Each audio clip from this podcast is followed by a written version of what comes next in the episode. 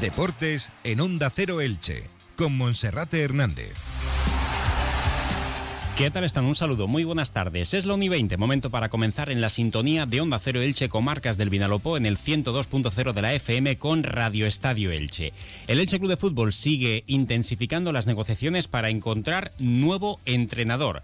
Las próximas horas pueden ser clave y en este sentido el Elche sigue insistiendo de nuevo en el nombre de José Bordalás. Habrá que ver si a última hora pueden convencerle o por el contrario hay que ir a alguna de las otras posibilidades. Mientras tanto, los futbolistas lesionados, como el caso de Fede Fernández, Javier Pastore o Elibelton Palacios, no tienen vacaciones y están trabajando en el estadio. También el lesionado y jugador con ficha del filial, Johnny Álamo. Y por otra parte, hoy también nos haremos eco de la edición número 38 de la Gala Provincial del Deporte de la Diputación de Alicante. En ese sentido, un deportista de las comarcas del Vinalopó, concretamente de El jugador de balonmano Gedeón Guardiola, se llevó el premio al mejor deportista de la provincia de Alicante. También escucharemos en el día de hoy al diputado provincial de Deportes, a Bernabé Cano, que a su vez es el alcalde de la Nucía, todo un ejemplo a nivel nacional de cómo hay que tratar el deporte en su localidad, no solo para promocionar la actividad deportiva y de sus deportistas, sino también para generar trabajo, recursos y también turismo. Comenzamos. Entra en la nueva era de las energías renovables y del autoconsumo con la mayor garantía. En Electrofret ofrecemos un servicio integral llave en mano para la instalación de tus paneles solares, el estudio de viabilidad, asesoramiento, legalización y tramitación de las subvenciones vigentes. Empieza a generar y consumir tu propia energía con la garantía de Electrofret y sus 20 años en el sector. Infórmate en el teléfono 965 681 540 o en electrofret.com. Comenzamos rápidamente en Radio Estadio Elche hasta las 2 menos 25 con el resumen de toda la actualidad deportiva que nos dejan las últimas 24 horas. En el Elche Club de Fútbol, el propietario de la entidad, Cristian Bragarnik, desde Argentina y el secretario técnico del Elche, Sergio Martínez Mantecón, que los dos últimos días no ha estado en el estadio Martínez Valero, está trabajando a distancia, tomándose también un leve descanso después de haber estado al frente del área técnica como entrenador del equipo de forma provisional durante la última semana, siguen intensificando las negociaciones para encontrar el nuevo inquilino del banquillo del Elche. En este sentido, por tercera ocasión, el Elche sigue insistiendo a toda costa para intentar convencer a José Bordalás de que sea el entrenador del Elche. Suena ya repetitivo, para algunos es una misión prácticamente imposible, pero Sergio Mantecón sigue pico y pala tratando de convencer a José Bordalás. Los equipos ya se han marchado de vacaciones, hasta finales del mes de diciembre no volverán a jugar. Sabe bien José Bordalás que al menos hasta el año 2023 no le va a volver a llamar ningún equipo, porque todos los clubes de primera división ya tienen a su técnico y también es de prever que quien le deje en sus manos a su entrenador esta pequeña pretemporada para preparar las últimas 24 jornadas de liga, también le dé al actual entrenador el mercado de invierno, voz y voto en los fichajes en el mes de enero y por tanto, al menos hasta el mes de febrero, no se pueden prever nuevas variaciones en los banquillos. Ante esta situación, José Bordalás se plantea dos escenarios afrontar el reto de tratar de luchar contra la historia y reflotar la situación del Elche. Nunca antes un club de primera división, sin haber ganado en las 14 primeras jornadas, ha logrado salvarse. Hay seis precedentes y los seis acabaron con descenso a segunda división, o bien esperar a que le llegue un club en lo que resta de temporada o pasarse el año en blanco para de cara a la siguiente campaña esperar la llamada de un nuevo eh, club. Vamos a ver qué es lo que ocurre. Si José Bordalás vuelve a decir no, por tercera ocasión, el Elche tendría que recurrir al plan B, al plan C o al plan D para que antes del próximo lunes pueda haber un técnico en el banquillo del Elche. En este sentido, estaremos muy atentos a las novedades que se puedan producir en las próximas horas. Mientras tanto, los futbolistas lesionados no se toman vacaciones. Esta mañana, a primera hora, hemos visto al central argentino Fede Fernández llegar al Estadio Martínez Valero para ponerse en manos del doctor del equipo y también de los fisioterapeutas. A su salida hemos hablado con Fede Fernández que nos ha confirmado que no se plantea la posibilidad de abandonar el equipo en el próximo mercado de invierno. Por su cabeza solo está recuperarse al 100% y ser el mejor central posible como refuerzo para el nuevo entrenador del Elche. Por otra parte, en el caso de Javier Pastore la situación es diferente. Quiere esperar para saber quién será el nuevo entrenador del equipo, para saber si entra en sus esquemas y si tiene que coger o no las maletas en el mercado de invierno. Y el Ibelton Palacios, que es un jugador que sí o sí cuenta en los planes del Elche, espera estar disponible a partir del próximo martes para entrenarse con total normalidad.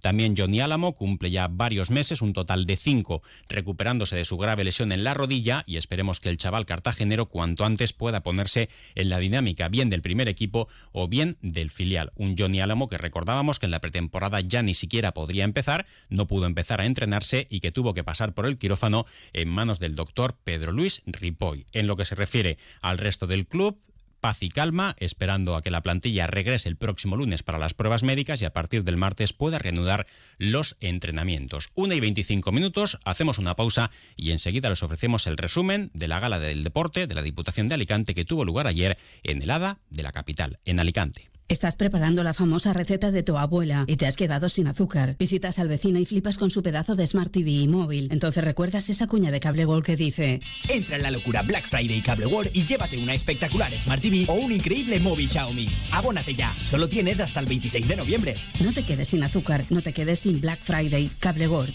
¡Qué contento vas! Es que me he comprado el coche de mis sueños. ¿Y qué marca es? Marca IFA.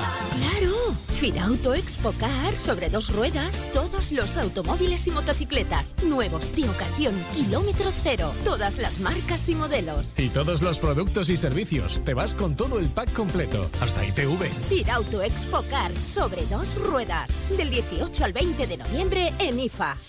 Anoche tenía lugar la gala número 38 de la Diputación de Alicante en el ámbito de deporte, donde se premiaba a los mejores clubes, deportistas, tanto individuales en, la categoría masculina como en la femenina, las mejores promesas, deportistas con eh, discapacidad intelectual y bueno, pues eh, todas las mejores promesas también del año 2021. En categoría masculina, el premiado era un representante de las comarcas del Vinalopó, concretamente el petrelense Gedeón Guardiola, medalla de bronce en los pasados Juegos Olímpicos y también medalla de bronce en el pasado Mundial. A sus 38 años sigue jugando en Alemania, dice que le queda cuerda para rato y esto era lo que nos comentaban, nada más recibir el premio al mejor deportista 2021 de la provincia de Alicante.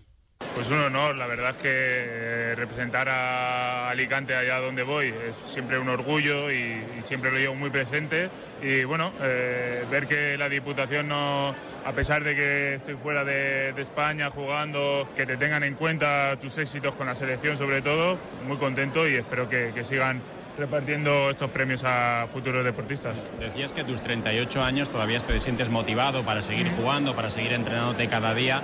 ¿Cuánta cuerda le queda a Gedeón Guardiola?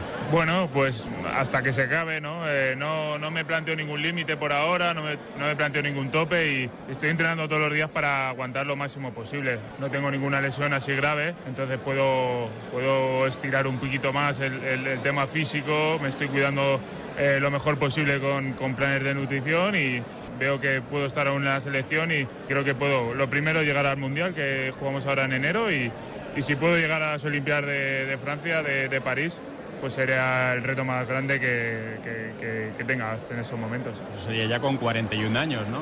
Sí, bueno, los cumpliría en octubre los 41, pero sí, ya con 40. También para mí, estamos hablando en la gala sobre los referentes de, de los chavales jóvenes, pero para mí el referente ha sido Raúl Entre Ríos y también ha hecho unas Olimpiadas con 40 años, así que puedo optar también a, hacerlas y, bueno, vamos a intentarlo. Con lo difícil que es proyectar deportistas de tan alto nivel como es tu caso, ¿cómo se explica que en una localidad como Petrer hayan podido salir dos portentos, dos talentos como tu hermano y tú? ¿no? ¿Cómo, recuerdas esos inicios y esa evolución hasta llegar a la élite? Bueno, es verdad que, en Petrel hay una tradición muy grande al balonmano. El club no, no ha podido subir más de primera nacional, pero tradicionalmente todo el mundo está muy vinculado al Club Balonmano Petrel, creo que está haciendo un esfuerzo increíble.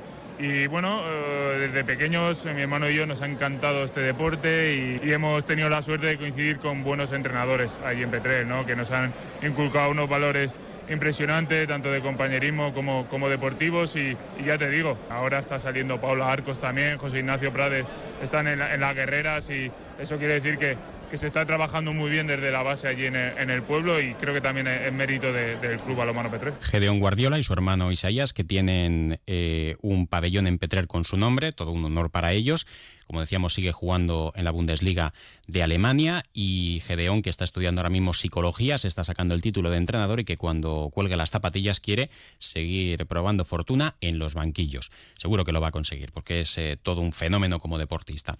Bueno, ayer muchísimos nominados, eh, en categoría promesa, por ejemplo, la noveldense Ley de Toledo en ciclismo, tanto de ruta como de pista, eh, como mejor deportista femenina el caso de Ariadna Ródenas o de Isabel Sánchez Arán, la apneísta, como mejor técnico también nominado Fran Amat, su sección de natación del Club de Tenis Elche, como mejor deportista también la petrelense Paula Arcos, eh, Luis Paredes y Sara Marín, eh, deportistas con discapacidad eh, funcional y bueno, pues al final no hubo suerte para ninguno de los representantes ilicitanos. Al término de la gala hablábamos con el diputado provincial de deportes, con Bernabé Cano, que a su vez es también alcalde de la Nucía, todo un ejemplo a nivel nacional de cómo se puede tratar el deporte y aprovechar el deporte como un motor económico, de turismo, de trabajo y para dar a conocer la localidad. Si ustedes piensan en la Lucía, seguramente piensan en el deporte y esta es la clave.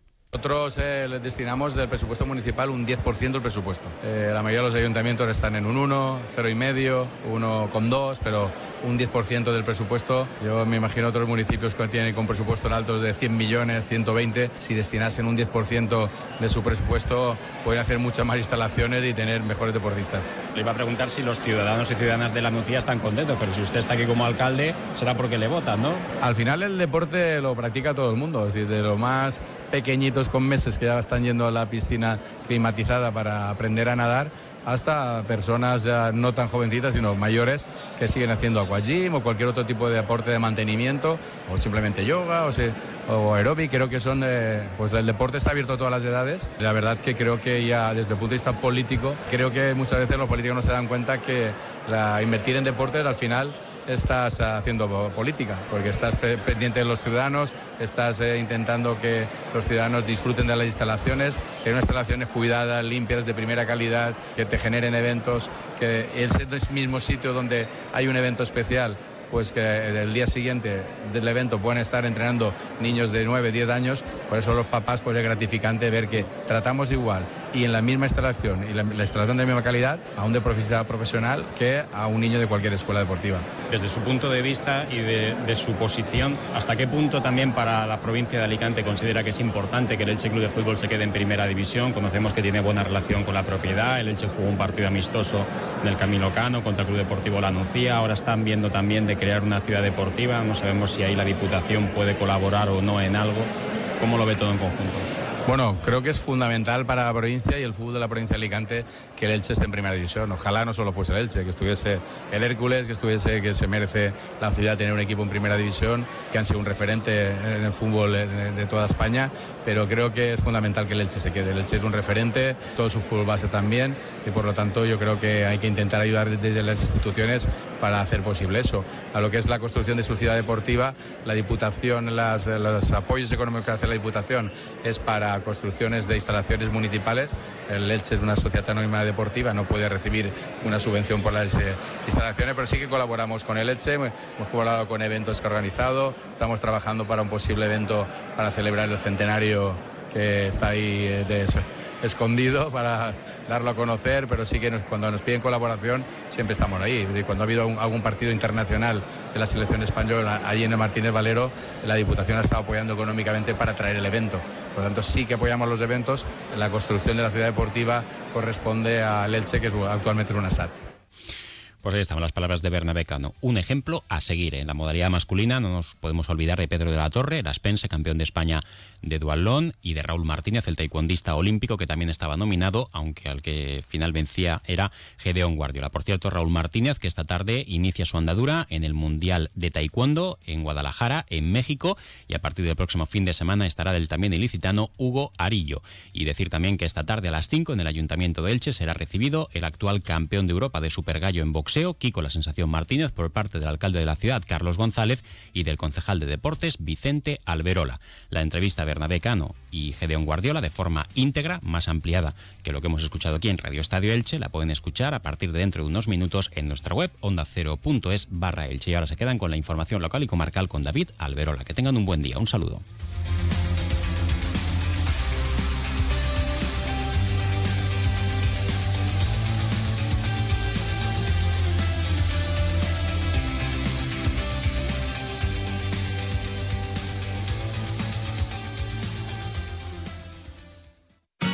Comercial Persianera.